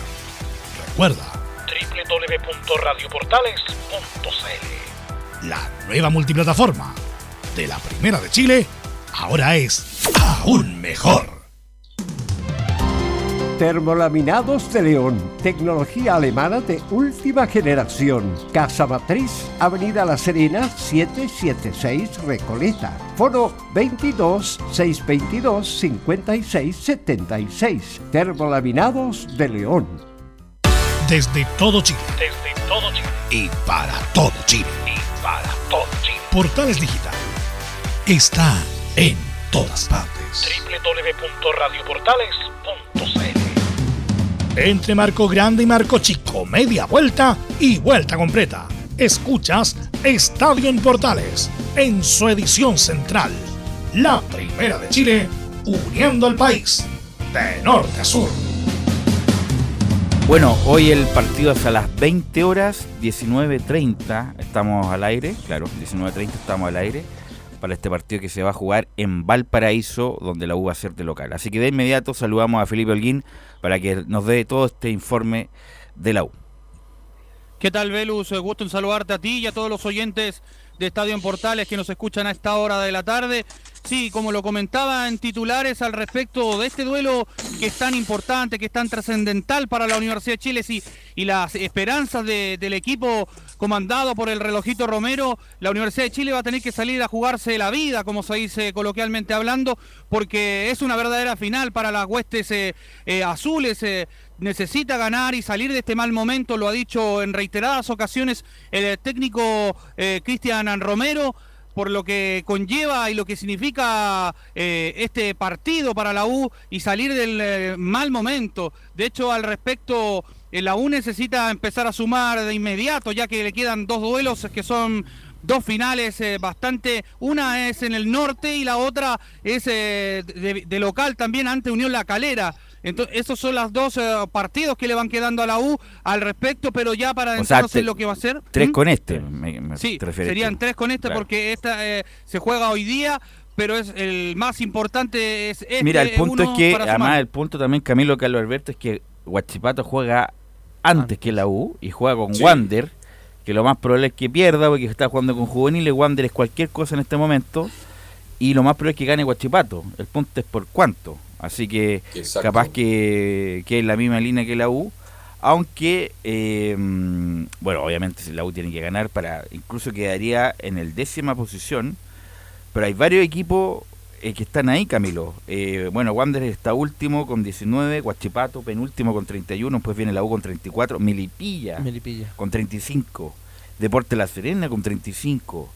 Curicó con 35, O'Higgins con 36 y que se está quedando y Everton peligrosamente se está quedando porque Everton juega con la Católica. Y con Melipilla también. Y con Melipilla, entonces Everton, que, entre comillas está tranquilo, puede estar eh, también con problemas. Por lo tanto, ganar para la U uh. escalaría inmediatamente como varios lugares. Por eso es tan importante el partido de hoy, Felipe. Sí, de hecho, el duelo de ayer entre Palestino y Cobresal a la U le vino muy bien porque dejó a Cobresal en la duodécima posición y ahí podría escalar mucho más. De hecho, O'Higgins está onceavo y ahí podría escalar mucho más la Universidad de Chile en este caso. Y al respecto de esto, de lo que va a ser el duelo ante el cuadro de O'Higgins, pasemos a escuchar las primeras declaraciones de Relojito Romero acá en la Primera de Chile, donde dice fortalezas y debilidades. ¿Qué puede tener O'Higgins? Todos los partidos son distintos, los rivales tienen distintos tipos de jugadores, juegan con un, con un sistema distinto. De manera que hay que, hay que planificar en función de eso. Nosotros estamos preocupados de, obviamente, las fortalezas y debilidades que pueda tener O'Higgins. Estamos trabajando en función de eso. También eh, eh, fortalecer nuestro, nuestras virtudes y, y, en eso hemos estado trabajando. Yo le vuelvo a insistir, estoy confiado más allá de, la, de la manera o el sistema que utilicemos. Me interesa es la, la, la- la actitud que, con la que entremos a ese compromiso. Tenemos que jugar al máximo de nuestras capacidades y, y eso es lo que yo pretendo. Después tenemos capacidad técnica para poder eh, sacar adelante cualquier partido. Así quedó demostrado frente a la Universidad Católica, pese a haber perdido. Ahí estaban las declaraciones de el técnico Cristian Romero, quien hablaba al respecto de este planteamiento táctico y de cómo le va a poder eh, enfrentar, en este caso, al cuadro de O'Higgins de Rancagua. Sí, eh, lo, lo que donde tiene que agarrarse la U justamente es lo que hizo con Católica, que la U jugó un buen partido después de mucho tiempo, con los dientes la- con los dientes apretados, concentrados, bien metidos. Entonces por eso después eh, Felipe nos va a dar la formación y es muy importante mantener ese trío de mediocampo donde la U apretó, eh, donde nos dejó jugar el mediocampo de la Católica, ese trío entre Espinosa, Sandoval, Galani, dejando un poco más arriba a, a Cañete. Así que mm, es un partido muy importante. O'Higgins también tiene muchas bajas. En defensa, sobre en todo. defensa tiene muchas bajas. El Tuco Hernández tampoco juega. No. Eh, el único malo no es por el, el escenario, es bonito el estadio, pero no es no era el mejor que la U podía tener para jugar este partido. Ya más encima sin público. Así que hay varias atenuantes, Carlos Alberto, para este partido. Sí, este hay que tener cuidado en O'Higgins. ¿ah? Anda muy bien Fernando Castro. Sí, yo creo que la Rondo va a ser, yo, claro, yo creo que va a ser la Rondo el titular hoy día, ¿no? Entonces, tiene dos delanteros que son, cuidado, hay que tomar muchas precauciones para enfrentar unos O'Higgins de Rancagua, y usted bien lo dice. El problema tiene en defensa. Al no estar este, mm, el Tuco va a estar Fernández, y el otro de, de marca va a ser Seymour. Entonces, por ahí creo que O'Higgins es un equipo que juega bien, pero la U no, si la U no tiene, no, no tiene explicación. Si la U hoy día no gana, se compromete definitivamente. Y si gana, empieza a respirar. Así que el partido es muy, pero demasiado importante lo que se juega en Valparaíso esta tarde la U. Felipe. Sí, de hecho, un dato importante. eh, tengo las bajas también del cuadro de O'Higgins de Rancagua, que son varias. eh. Eh, se- eran cinco al comienzo, se sumaron dos más. En total son siete. Son Santiago Romero, Álvaro Acevedo, Matías Cajáis, el Tuco Hernández, Esteban Moreira y Marcelo Larrondo y cierra Felipe Seymour. Esas son las bajas más o menos que tiene para que se hagan una idea. el Lo de la ronda cuadro- está confirmado porque... No, no, la ronda parece que juega. Claro, porque estaba entre algodones, sí. Felipe, y eh, parece que la ronda juega. También, ¿eh? La, ron- la ronda parece que juega, por eso hay que, bueno, chequearlo durante las horas que vienen, porque la ronda es un jugador importante, de un buen cabezazo, así que te- tendrá que estar atento si es que juega Felipe. Y el otro que está fuera ahí, eh, Cajáis, también en la El en central. Sí. Sí, el, el central, el capitán. Ya. Claro, y al respecto, eh, ¿por qué lo mencionaba? Por la nómina que mandó Ah. el cuadro de O'Higgins de Rancagua. Y bueno, y por el, por el dato también que nos envían por interno también los colegas de allá de O'Higgins. Pero al respecto de esto que va a ser el, el duelo de la Universidad de Chile, que va a ser eh, un duelo, una finalísima para el cuadro del relojito Romero y las Huestes Azules, pasemos a escuchar la segunda declaración y final acá el relojito Romero donde dice, nada nos sobra. Y bueno, en, en- en relación a lo psicológico, nosotros venimos trabajando ya hace, hace un tiempo con, con un staff eh, eh, en apoyo, digamos, de la, de parte psicológica y, eso es un, soporte que nos ha permitido eh, el club, digamos, de, de poder desarrollar. Así que estamos, mire, en esta cosa, eh, las cosas que hay que hacer, hay que hacerlas. Y, es lo que hemos intentado hacer desde el principio, desde que yo al menos asumí nada nos sobra, todo lo que pueda sumar en este proceso, digamos, para revertir esta situación, bienvenido sea. Así que estamos, creo yo, fuertes, bien, sabemos la responsabilidad, sabemos el lugar donde estamos, sabemos que hay mucha gente también en el país que está preocupada por la situación y, pendiente de lo que ocurra, pero yo no me pongo en el escenario ese eh, de, que habla toda la gente y, yo le di una, los indiqué con una palabra, pero en definitiva me parece a mí que nosotros tenemos que abstraernos de eso, de ese ambiente y preocuparnos de mejorar lo que tenemos que mejorar. Justamente O'Higgins hace cuatro horas envió la lista de citados y no está la Rondo. No está la Rondo. No está. eh, no está Seymour tampoco. Así que bueno, está Carlos Muñoz, bueno, los Márquez, Rosas, Belmar, Fernández, Castro, Espinosa, Fraquia, Meneses, Sepúlveda, Osorio, Torrealba, Romazábal, González, Arancibia, Díaz, Castillo, Muñoz y Sánchez, el arquero. Esos son los 18 citados. No está, se confirma, no está la ronda como nos indicó bien Felipe Holguín. Sí, y al respecto, muchachos, eh, hay dos eh, variantes en el esquema táctico que planteó el eh, técnico relojito Romero. La gran sorpresa, Junior Fernández del comienzo, se lo preguntaron en la semana también eh, si iba a arrancar, jugó el misterio y bueno, al respecto ya ahí le apuntamos con Junior Fernández que va de titular y el experiencia Carrasco como lateral izquierdo, otra variante más también que va a tener porque va a cumplir las acumulaciones de tarjetas amarillas ante el duelo ante Cobresal allá en el norte, muchachos. Sí, ahí está bien. Entonces, Carrasco. Va Carrasco entonces como lateral izquierdo, ¿no? Porque se hablaba, usted mismo lo comentó que del Pino Mago podría ser, pero Carrasco y Fernández de titular, titular. Así es, eso serían las dos variantes más o menos de que tiene ya confirmada la Universidad de Chile para enfrentar el día de hoy al cuadro de O'Higgins de Rancagua allá en el estadio Elías Figueroa Brander.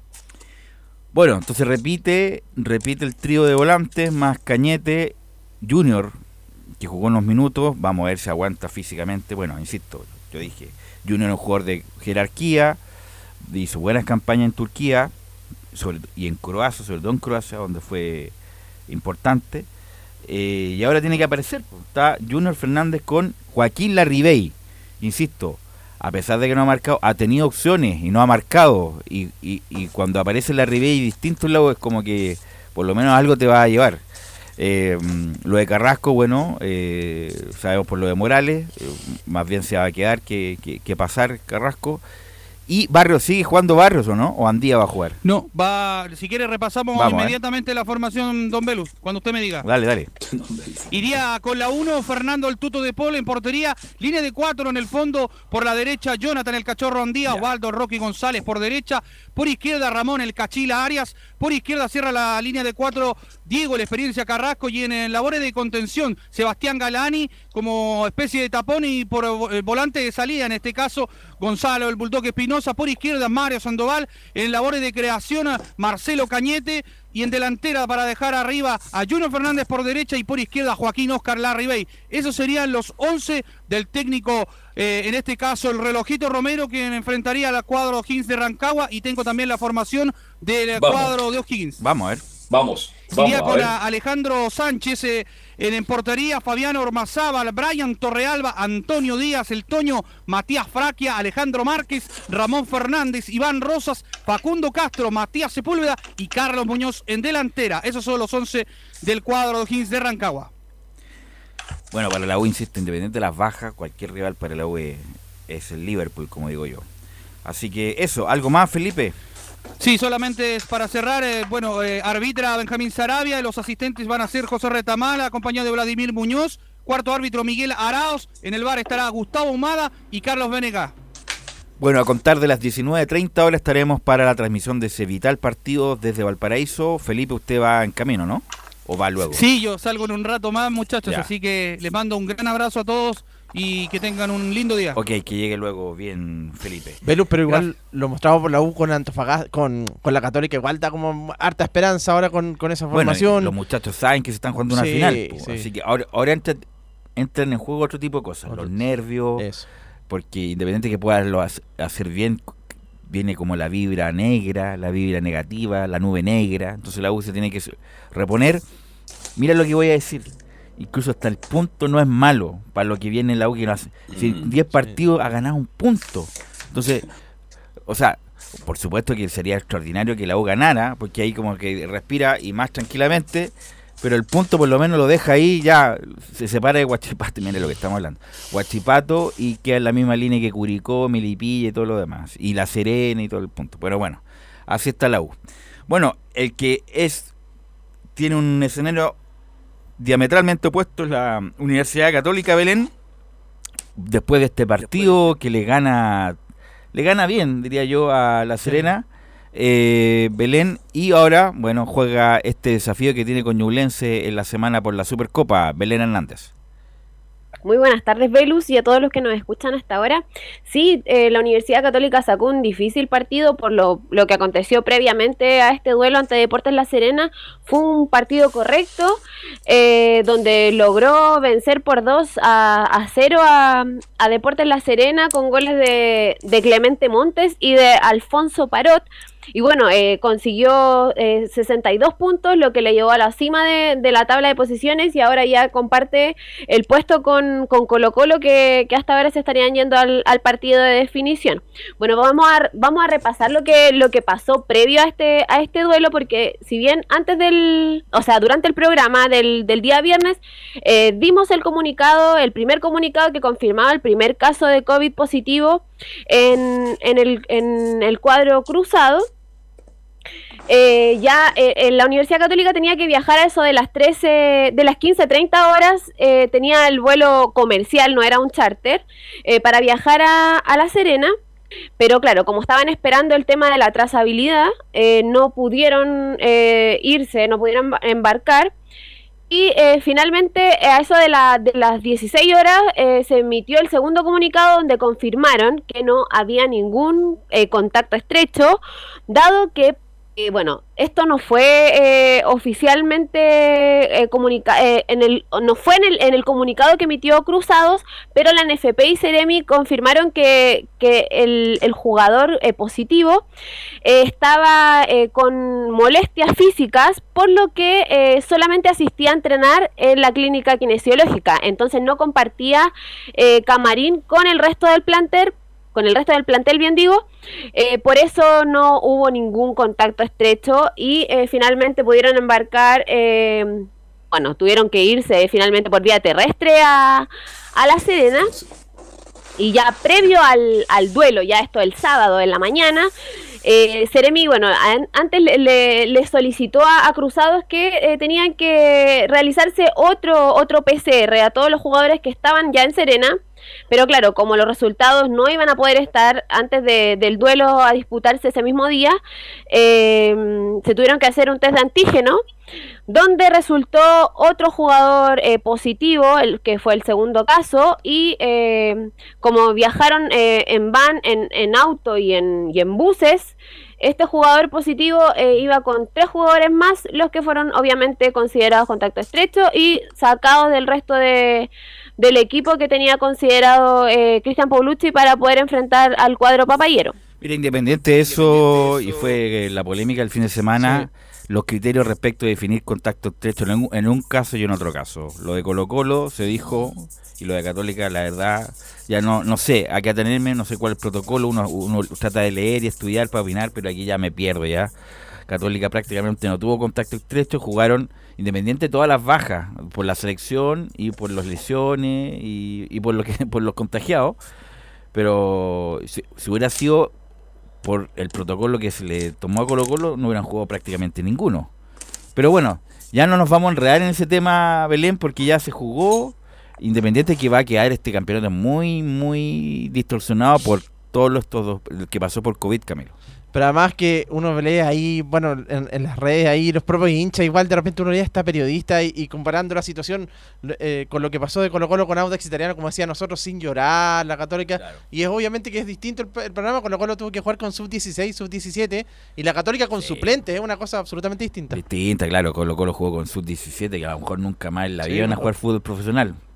Así que bueno, se distorsionó todo esto del campeonato de Belén y Católica y Calladito está en el primer lugar eh, junto a Colo Colo.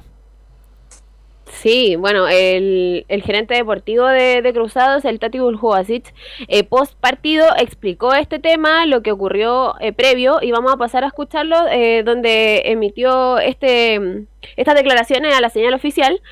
Eh, la 01 y vamos a pasar a escuchar de inmediato, son dos eh, porque son seguidas, eh, donde menciona la 01, cuando supimos el resultado del caso positivo resolvimos modificar la forma de viajar a La Serena. Y en la 02, donde menciona la Serena en el hotel nos exigió el PCR, pero por tiempos no se podía y por eso hicimos antígenos. Nosotros ayer en los controles rutinarios un jugador dio, dio positivo. Cuando supimos el resultado, lo primero que hicimos fue modificar la forma de viajar. Sabíamos que que la NFP había recomendado a través de la comisión médica, mejor dicho, había recomendado viajar en, buses, en, números reducidos de jugadores, en, situaciones para prever cualquier problema. Así que entre esperar la trazabilidad que nos tenían que dar ayer antes de viajar y, esta situación, bueno, cambiamos, decidimos viajar con, dos buses, con cuatro vans y tres autos. Eh, por lo tanto, de esa manera nos trasladamos una vez terminada la trazabilidad hacia La Serena. Y el A02 vamos a pasar a escuchar de inmediato porque es continua donde ya habías leído la Ceremi en el hotel, nos exigió el PCR, pero por tiempo no se podía y por eso hicimos antígenos. La 02. Eh, nos recibió la Ceremi anoche en el hotel, nos explicó cómo era el procedimiento, nos exigieron eh, hacer un PCR, lamentablemente el PCR no se podía hacer. Eh, con, los tiempos porque no iba a estar el resultado antes del partido, por lo tanto se decidió hacer un antígeno con el control de la seremía y, bueno, eh, lamentablemente hubo un, un, caso positivo y debido a eso eh, eh, la burbuja que estaban los jugadores con ese jugador positivo iba a quedar en cuarentena. Eh, como, contacto estrecho. Así que eh, eso fue lo que, lo, que sucedió. Eh, el resto de los jugadores dieron negativo, incluso los que estaban en contacto estrecho también dieron negativo. Pero bueno, se, se separaron esos jugadores y aprovechando la, los autos o, las van que teníamos nos recomendaron y eso ya se hizo así. El jugador que, que, dio positivo ya volvió solo en una van y los otros tres contactos estrechos también ya volvieron a Santiago en otra van. Por lo tanto, nosotros ahora vamos a separar a los jugadores eh, en grupos reducidos en el bus para volver a Santiago. Y a través, y también tenemos la obligación mañana de hacer una, un PCR a toda la delegación para seguir con los controles que nos exige la Seremía. Eso es lo que ha pasado entre ayer y hoy y va a terminar mañana, espero. Y con respecto al partido, antes de, antes de que vaya Belén, presente los, los audios del partido, eh, acá hay un jugador que, que, aprovechó la oportunidad, como el caso de Clemente Montes. Eh, jugando entró bastante por el sector izquierdo, después definió en posición, bueno, como prácticamente como centro delantero, llegó hasta a 2 metros 7 en el cabezazo y bien aprovechó la, la oportunidad, ahora solo depende de él de, que siga la con, continuidad. Bueno, ahora deberían volver algunos, ¿no? Algunos sí. lesionados, no por lesionados físicos, no por COVID eh, para jugar bueno, los partidos, sobre todo el partido con esta Supercopa bien rara, sí. entre con Porque Católica, Ñublense y Belén. Sí, como bien lo decía eh, Camilo, eh, uno de los jugadores que, claro, destacó eh, fue Clemente Montes, eh, que no se esperaba para nada la titularidad de, Clemente en, ese puesto, porque, claro, como lo habíamos dicho el viernes, probablemente iba Fabián Orellana por ese lado, que donde finalmente fue a la banca. Y Clemente, bueno, el, Cristian Polucci, el técnico, eh, se refirió al, al, retorno de, al retorno y al gol de, de, este jugador. Y vamos a pasar a escucharlo en la 0-2 donde menciona, porque haya ido a la selección no quiere decir que nuestro equipo tenga un puesto comprado. Primero te aclaro que Monte de vez en cuando ha sido citado, punto uno. Punto dos, lo aclaré hace dos días en la conferencia de prensa, eh, a Monte hay que llevarlo de a poco, como llevamos a Diego Valencia, como llevamos a Catuto Rebolledo en su momento, como llevamos a Saavedra. Eh, porque haya sido citado a la selección no quiere decir que en nuestro equipo tenga un puesto comprado. Nadie, nadie. Hay jugadores de gran experiencia afuera, esperando su oportunidad, y en este caso Clemente Montes también está esperando su oportunidad y hoy lo hizo de maravilla, porque en realidad él entiende que es así, eh, que tenemos que acompañarlo y seguir formándolo. Eh, Clemente hizo un gol de 9 y Clemente ha jugado siempre por fuera y nosotros lo estamos probando de 9, así que muestra su crecimiento y parte de mostrar el crecimiento que es un trabajo que estamos haciendo con el staff y que está haciendo el club. Bueno, el que también, el que también destacó, o sea, no, no, quizás no destacó, pero tuvo un correcto partido, que fue Juan Cornejo, que no jugó en su posición, jugó en el, en el medio campo, y él, claro, es eh, lateral de, eh, izquierdo, bien digo. Y, es, que, eh, es que no pueden sacar a Paró, pues extraordinario. Oye, el gol que hizo Paró, ¿ah? se lo va a contar a sus nietos, ¿ah? un gol extraordinario. Y bueno, y jugó un partido correcto también, Camilo. Sí, el gol de su vida va a meter con ese parot. Sí, con, eh, con, un partido correcto en general. Cosa que la Serena mostró poco en realidad, Carlos. Salvo. Muy poco. Poco. Muy poco. Sí, salvo César Munder el primer tiempo, pero después el resto de la Serena no. Yo pensé que tenía equipo para, para mostrar algo más, pero. Y por la posición también, pero, pero fue poco. Muy poco.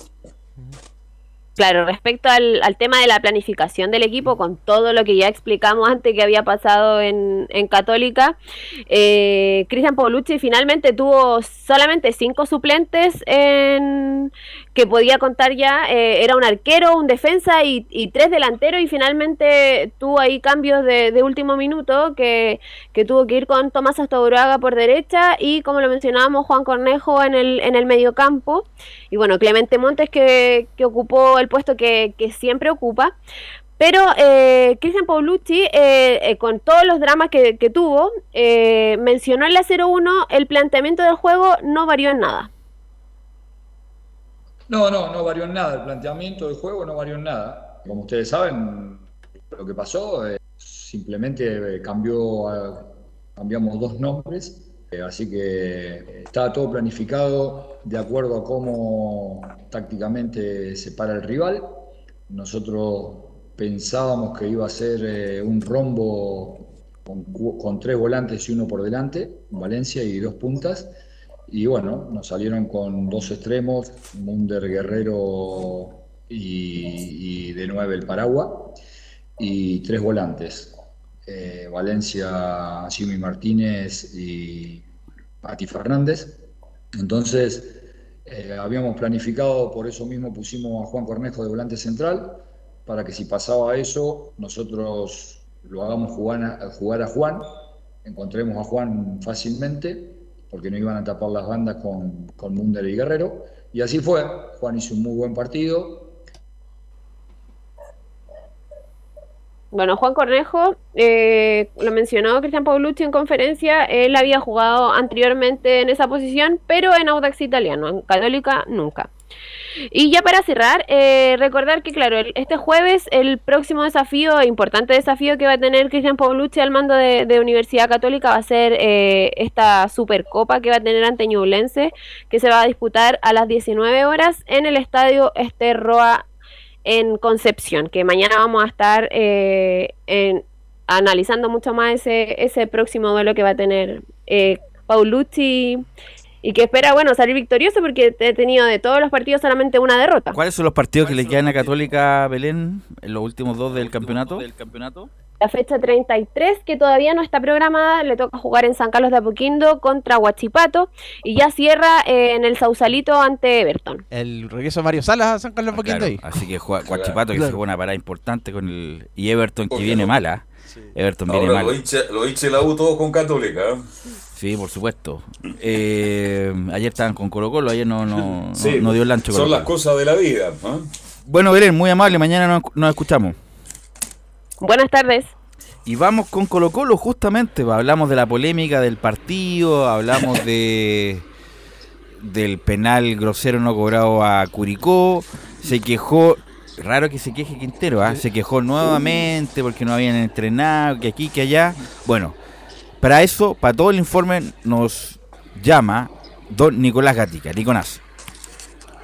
Claro, sí, ya, ya se habló de la primera media hora del, penal, de hecho en Colo Colo no, no, hablaron de eso porque ciertamente no, no, no fue perjudicado por, por, ese penal, fue favorecido, así que no, no se trató eso, solamente se trató el bajo nivel de juego del equipo de Colo Colo y el cansancio, justamente como ahí adelantaba Velus, los, los pocos días de entrenamiento que tuvieron algunos, algunos tuvieron siete, otros los días 10 días, incluso también decía por ahí que jugaron tres partidos en 9 días, frente a Wander, frente a Melipilla, frente también al conjunto de Curicó, y además, también por ahí viendo las redes sociales, uno se da cuenta y claro, también hay que darse hay que fijarse la baja de algunos jugadores del, del nivel. De algunos por ejemplo Leonardo Gil está irreconocible en los últimos dos partidos frente a Melipilla y también frente a Curicó Unido eh, con poco peso ofensivo. Javier Paragués entró en el segundo tiempo no fue solución. El venezolano Cristian Santos como ya se ha dicho en varios en varias partes en varios lados ya definitivamente no dio el ancho. Uno decían que claro había que darle una un partido del primer minuto y se le dio el partido del primer minuto ayer y no demostró nada. El delantero venezolano, solamente un cabezazo que se fue apenas desviado y seguramente también los nervios también afectaron al equipo de Colo Colo sabiendo que justamente la Católica había ganado el día anterior, ya son muchos factores, podríamos decir más que nada psicológicos, más que futbolísticos los que han tenido el bajón de, del equipo de Colo Colo estos últimos dos partidos frente a Melipilla y Curicó que no debe haber ganado frente a Melipilla y tampoco ayer frente a Curicó. Bueno, no sé, ustedes vieron el partido, muchachos, ¿qué le pareció? Sí, bueno, Curicó sí. mereció ganarlo. Buen partido de Curicó. no llegando mucho al arco, porque sacó una solamente Camilo Carabalí, pero Curicó se ordenó tan bien atrás, tan bien en el medio. Buen partido Rojas, ¿ah? Rojas. Pepe Rojas. Eh, El Pepe Rojas, el Pepe Rojas jugó muy bien. Y bueno, atrás, muy bien parado. Y también Colo Colo tuvo dos o tres oportunidades y no tuvo más. Y en una muy clara, por ahí una pata que queda picando, Fabián Cerda estuvo excelente para recuperar. Si al final se habla de este partido por ese penal que no se cobró en favor de Curicó. Ahí, ese el esa era la jugada que marcaba la diferencia. Bien Curicó, bien agrupadito, eh, llegó cuando pudo, pero no, no muchas veces. Y Colo Colo tampoco. Colo Colo juega horrible porque cuando horrible le pusieron muchas marcas en el medio a Colo Colo el día. Y, y ahí, fíjense que Pizarro desapareció, desapareció Gil. Colo Colo no tuvo medio campo. Y los dos hombres por fuera, volados. Y Solari se enredaron ante la marca de Opaso, que estuvo muy bien. Y con un jugador que para mí fue el mejor de la cancha, de la Fuente al que conocíamos en Colo Colo, que venía de la U de Conce, hizo un gran partido, anuló a volado, y por ahí creo que Curicó, más allá de los reclamos, ante el partido apostábamos que Colo Colo era favorito, ¿no? Bueno, sacó un punto que a lo mejor no lo, tenía considerado, así que a la larga creo que el empate es justo. Lo que queda en el, en el comentario, ¿por qué no se cobró ese penal? Porque a lo mejor cambia la historia del partido. Nicolás. Sí, ahí tuvo por supuesto la, la jugada del partido, fue sin duda eso, el penal no cobrado a favor de Curicó y la responsabilidad del jugador Jason Rojas que a favor de él no jugaba de titular desde septiembre. Además, Tortos Caropazo jugó con perfil cambiado. Algunos dicen, se nota la ausencia, antes no, no, no parecía, pero se fue Moral, no, Moral no, eh, Suazo y Costa que están en las selecciones de Perú y de Chile respectivamente. Y se notó, no está Gabriel Costa, que a lo mejor no es el mejor jugador, pero desordena a los rivales y le faltó ahí un poco a eso. Y también no pasó, como dijimos, en perfil cambiado, no pasó prácticamente el partido de ayer frente a Melipilla tampoco. Vamos a escuchar ya algunas declaraciones, por supuesto, de Quinteros 2, por el tiempo que tenemos. La primera sobre el análisis, primero del compromiso, dice el técnico en la número uno, fue un partido parejo y no fue jugado como lo pensábamos. Partido parejo en situaciones, ellos tuvieron situaciones también, nosotros también. El partido no fue jugado como lo pensábamos, el rival jugó bien, así que pensando de esa manera, tal vez no se perdió, se ganó uno también, así que hay que valorar lo que hacen los rivales. Hoy Curicó jugó un gran partido, se defendió bien, atacó cuando, cuando era necesario, generó también situaciones, así que eh, lo importante de esto es que a pesar de jugamos con cinco jugadores de sub-20 y seguimos en la punta, así que eh, es muy valorable lo que estamos haciendo, a pesar de las adversidades que tuvimos. Claro, ahí está, pues como dice Quintero, con todas la- las cosas en contra que tuvo, los jugadores juveniles, los pocos entrenamientos, los que están fuera de la selección, el bajón futbolístico y todo aquello, fue lo que afectó justamente al partido de ayer. Y la otra que vamos a escuchar, la última, es la que tiene que ver con lo que va a hacer Colo Colo, porque afortunadamente para ellos, para el plantel, tienen dos semanas para preparar el partido del próximo fin de semana frente a Unión Española, del día 28, si juega ante la Unión Española que fue goleada 6-1 ante Ñublense, tiene muchas posibilidades de ganar y después tiene que visitar a Antofagasta, un rival bastante difícil allá en la Perla del Norte. La última que vamos a escuchar de Quintero justamente tiene que ver con lo que va a preparar Colo Colo estas semanas y en la 3, que fue pregunta de Portales, dice, tenemos que mejorar mucho la parte física y hacer un fortalecimiento. Tenemos que mejorar mucho la parte física. Los jugadores estuvieron encerrados siete días, algunos diez días, y no trabajaron como debían trabajar. Algunos jugaron después de tres días del encierro, de salir, eh, no están bien. Entonces tenemos que hacer un fortalecimiento físico para, porque nosotros nos metieron más de 50 jugadores en con- contacto estrecho. Entonces, entonces tenemos que trabajar, hacer una mini pretemporada estas dos semanas para igualar a, a los demás equipos que tuvieron mucho menos contacto estrecho, por supuesto. Ahí está, pues principalmente las declaraciones que fue eso, el análisis del partido y la parte física que es la que colocó el estado decayendo estos últimos partidos y que espera de aquí a las dos semanas más mejorar eso y como decía, si lo físicamente se recupera físicamente el plantel seguramente va a volver a tener el nivel que se le había conocido el equipo antes del partido frente a Melipilla y frente a Curicó. Ahora el punto es que depende de Colo Colo, como también depende de Católica. Antes dependía exclusivamente de Colo Colo, ya no depende exclusivamente de Colo Colo, porque si llegaran a empatar, van a jugar un partido de definición en cancha neutral. Por lo tanto, la ventaja que tenía Colo Colo, lamentablemente la dilapidó. La dilapidó, entonces, eh, Católica que viene como como Colo Colo tantas veces de atrás pica el indio, vamos a ver si el- la- soporta la presión Colo Colo. Colo Colo le queda con Con Unión Española y Antofagasta. Unión Española. Yo pensaba que habían jugado con juveniles, ¿no? Jugaron con los titulares. Sí. Eh, Sí. Unión Española y Antofagasta. Antofagasta es difícil en el norte. La Unión. mm, Colo Colo no debería tener problema ahí. eh, aunque las últimas fechas ya se están jugando todo. Y bueno, Católica juega con Huachipato y Everton. Sí, los dos que están complicados, la parte. Va a tener complicado. Así que bueno, Colo Colo. Y bueno, pero ya van a tener recuperado. Nicolás va, va a estar ya de vuelta a Costa y va a estar los jugadores de la selección y todo lo demás. Morales, que es un jugador que la gente echa mucho de menos. Morales, el eje delantero goleador que tiene. ¿Algo más, Nicolás?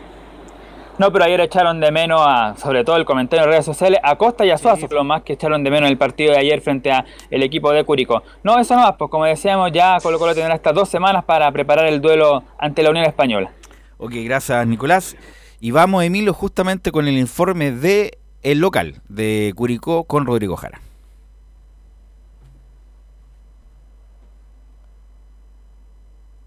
Un partido con polémica incluida fue el que se disputó el día de ayer en el Estadio de la Granja de Curicó, donde el cuadro tortero empató 0 a 0 con Colo Colo. Como les vamos a contar en este reporte, la polémica quedó dando vuelta con aquella jugada a pocos instantes del final cuando se pidió penal sobre uno de los delanteros del cuadro curicano, situación que el árbitro del encuentro, el señor Roberto Tobar, no consideró y continuó jugando de manera normal. En lo que respecta a las declaraciones de los protagonistas del partido, vamos a escuchar a la figura del cotejo, el curicano Ronald de la Fuente, quien nos entrega su visión de lo que ocurrió ayer en el Estadio La Granja en el empate entre Albos y Curicanos. Claro, es un punto importante para nosotros en una situación complicada, entendiendo desde un principio que la idea de nosotros siempre fue quedarnos con los tres puntos en condición de local. Estamos viviendo una situación complicada, de bastante estrés durante todo el año. Lamentablemente no pudimos, siento en, el análisis tempranero, siento que, que, a lo mejor nos pudimos haber quedado con el triunfo. Eh, es una lástima, eh, también tenemos que empatar, eh, nos ayuda a seguir la pelea, así que contento por eso igual. Ahora escuchamos las declaraciones del técnico de Curicó Unido, Damián Muñoz, quien hace su propio análisis también a la señal oficial del partido respecto de lo que ocurrió en el cotejo disputado en el Estadio La Granja.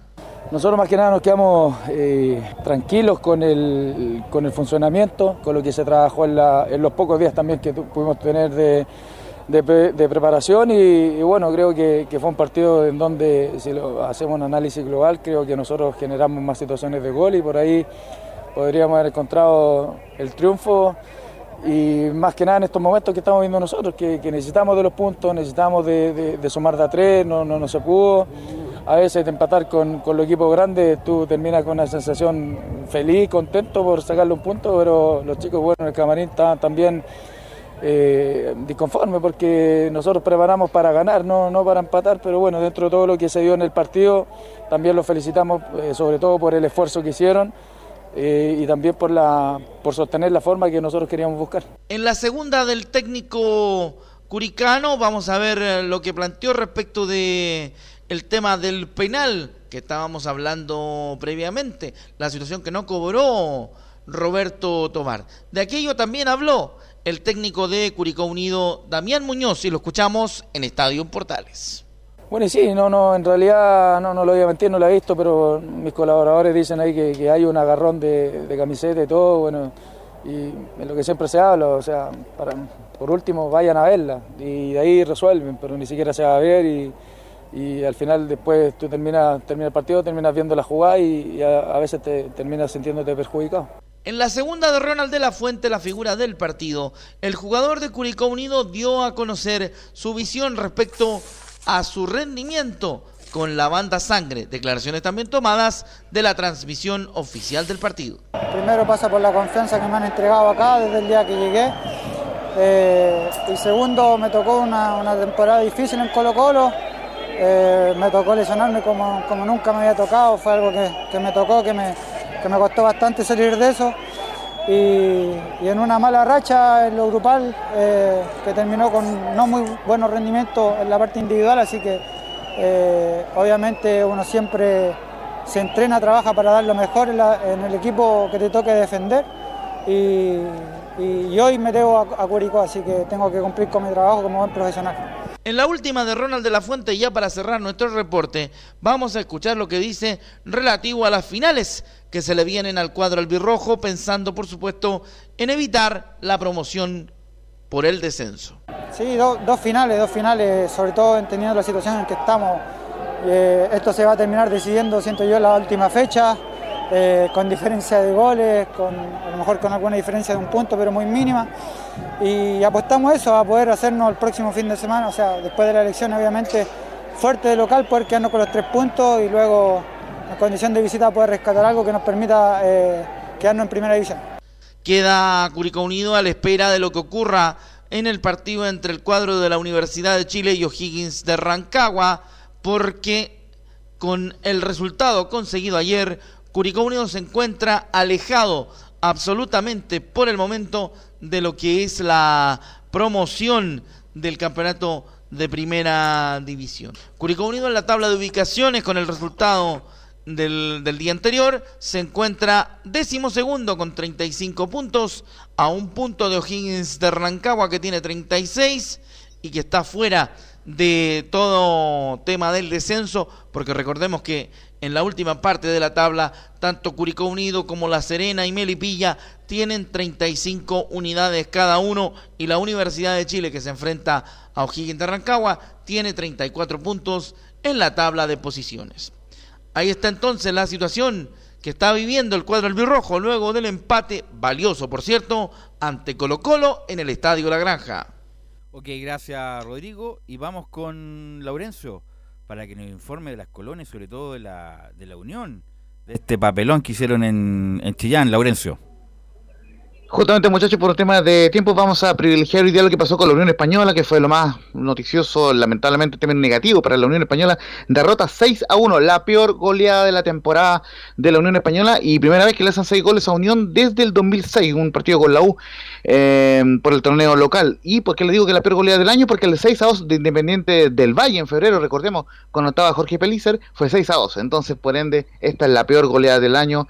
Eh, bueno, fue por lo menos eh, hasta ahora no ha salido César Bravo de su cargo, pero quedó bastante cuestionado y lo más probable es que no siga después de final de temporada. Eh, los goles fueron de, de Matías Moya a los 19 y 21 minutos, el tercer gol de Nicolás Vargas a los 37, el empate, el, el descuento parcial de Brian Ravelo, iniciado el segundo tiempo a los 46, Bernardo Cerezo aumentó a los 64, Nicolás Guerra con su doblete, muy buen rendimiento del ex azul a los 70, y Branco Proboste, también otro ex de equipo grande, en, este caso de Colo Colo, marcó su primer gol de profe, como profesional para el 6 a 1 de Ñublense, tremenda campaña del cuadro eh, de Chillán, que subió al séptimo lugar con 41 puntos y quedó en zona de clasificación a la Copa Sudamericana, y ya eh, tiene eh, la, la, permanencia asegurada, mientras que el cuadro de Unión se quedó quinto con 45 y así sin opciones de ir a la Copa Libertadores y solamente le, le alcanza para pelear cupo en la Copa Sudamericana. Así que vamos de inmediato con las reacciones de la Unión Española y de su abatido técnico César Bravo en la número 01, donde dice, nos duele el resultado en contra y flaqueamos en la parte defensiva.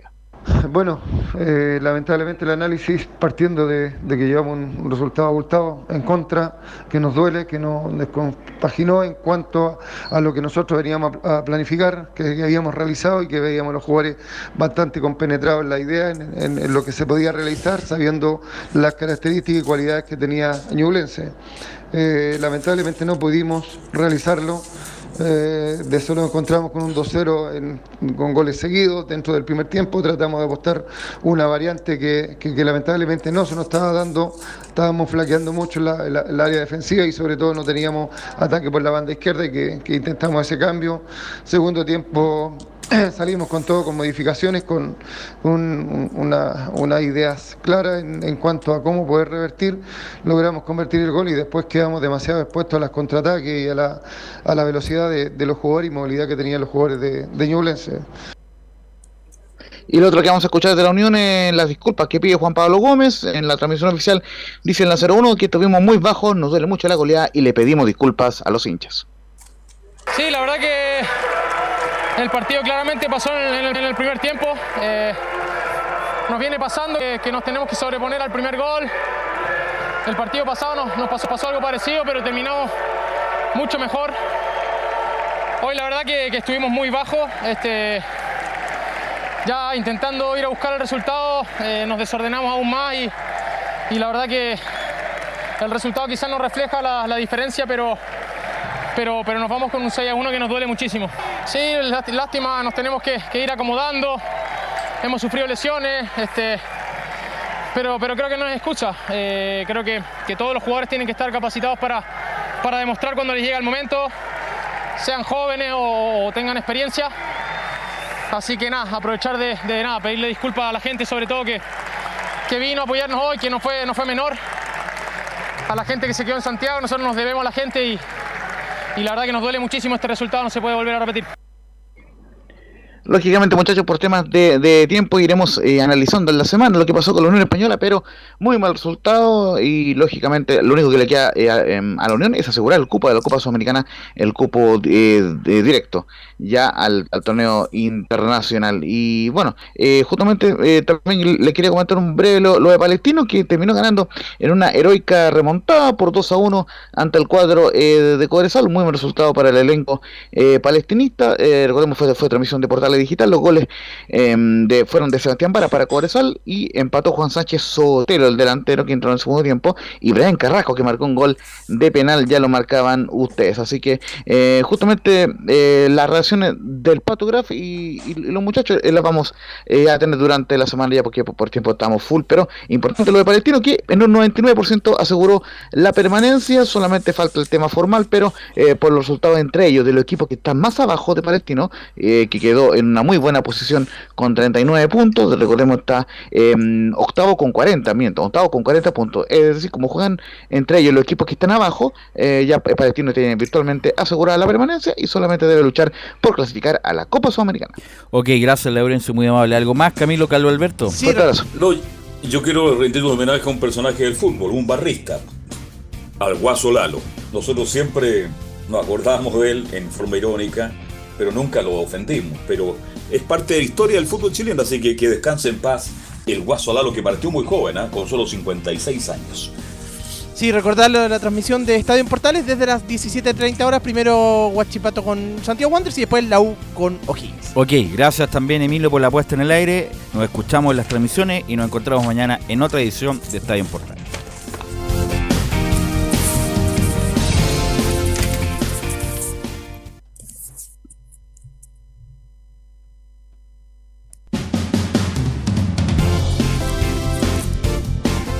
Fueron 90 minutos con toda la información deportiva. Vivimos el deporte con la pasión de los que saben. Estadio en Portales fue una presentación de Almada Comercial y Compañía Limitada. Expertos en termolaminados decorativos de alta presión.